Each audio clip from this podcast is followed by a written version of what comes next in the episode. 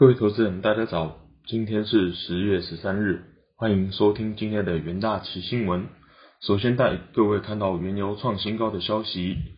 布兰特原油价格一度逼近八十四点六美元，站上三年来新高价位。但瑞银表示，能源价格上涨引发市场通膨担忧，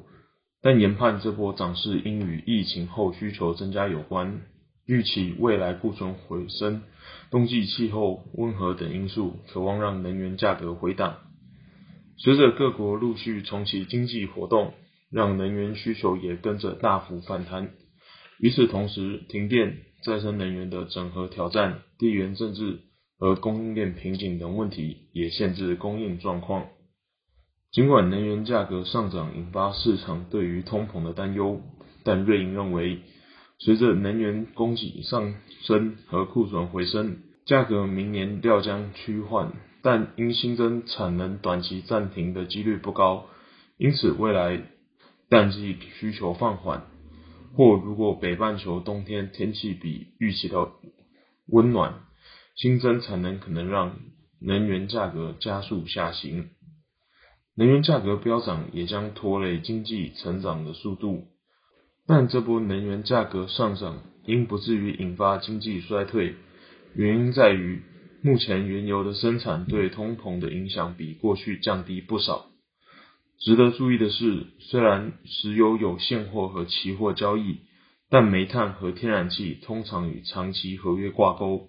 一般来说，政府都会设定价格上限，或是锁定较早的合约价格。因此，消费者实际支付的电费涨幅很可能比预期还要小。从历史经验来看，决策者失误往往是经济衰退的重要因素。而目前各国央行态度大多倾向希望避免太早采取行动。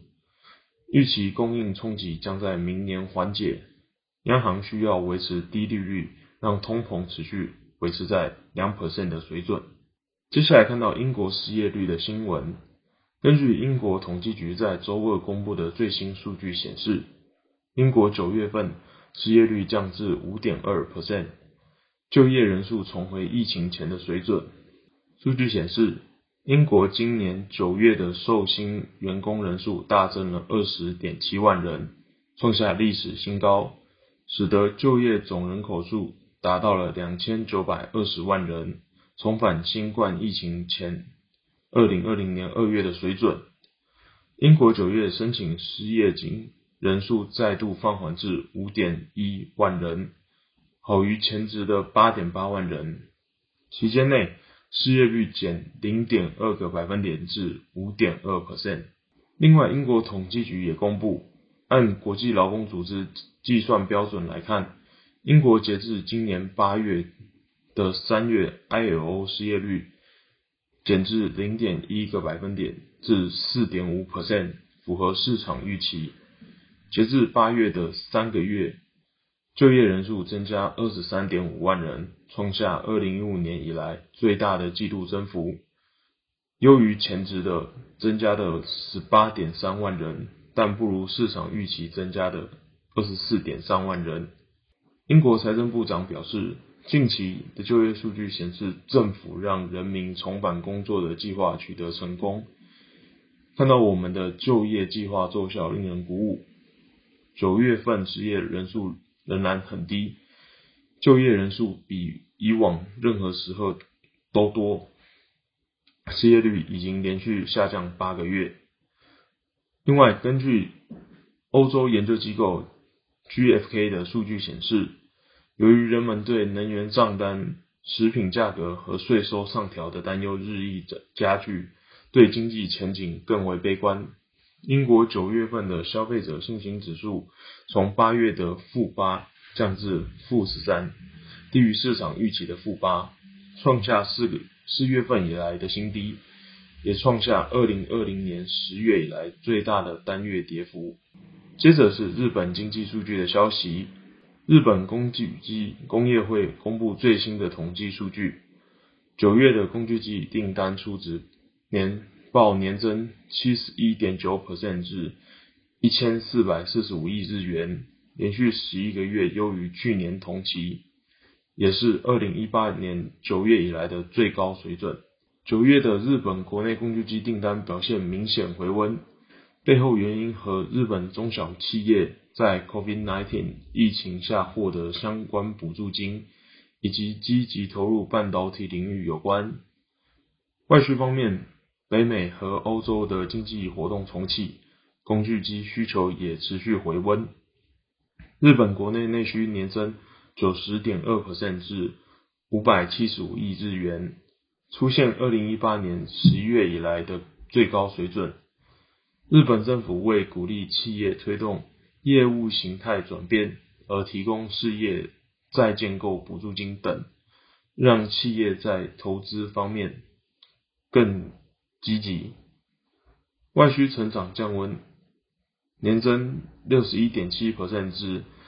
八百七十亿日元，很可能和中国市场需求放缓有关。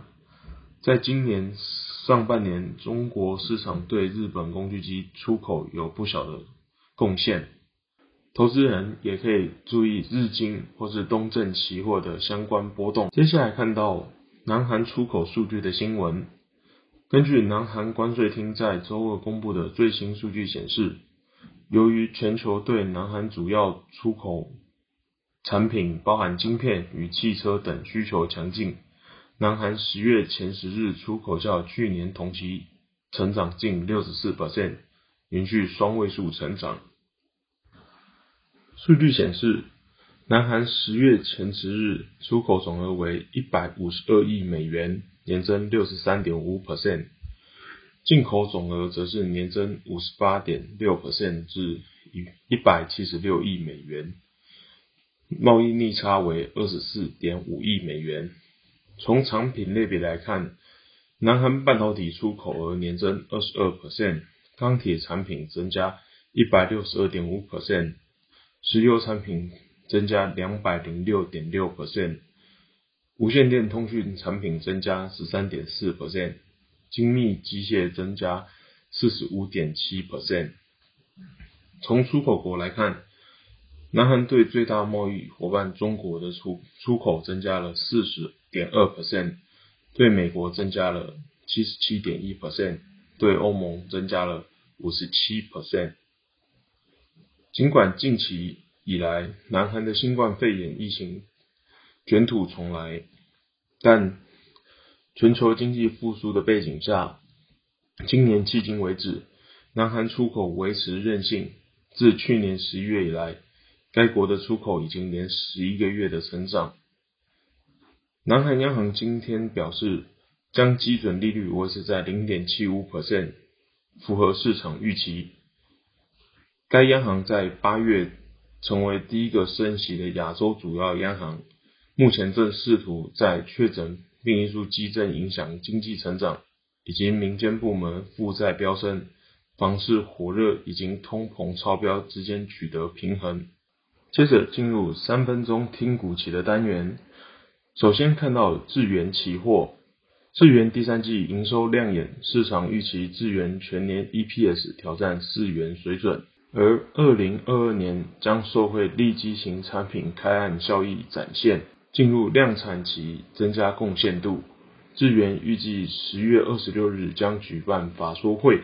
届时将释出后续更明确的营运展望。第二档个股期货可以看到全创期货。全创九月份营收两百九十四点五四亿元，月衰退六点一 percent，年增长十一点八 percent。第三季营收达九百三十点八六亿元，季衰退零点二 percent。由于十月上旬电视面板报价再度走跌，群创期货难抵卖压涌现，周二下跌三点三六 percent。最后看到元泰期货。元泰受惠于扬州厂模组恢复正常出货，加上传统出货旺季带动之下，九月营收达十八点七亿元，月成长一百一十七点二九 percent，年成长二十一点九二 percent。预期元泰先前递延的订单将会陆续出货，预期第三季的营运营收缺口将会在第四季有所成长。公司也积极的扩充产线。以上就是今天的元大奇新闻，谢谢各位收听，我们明天的元大奇新闻再见，拜拜。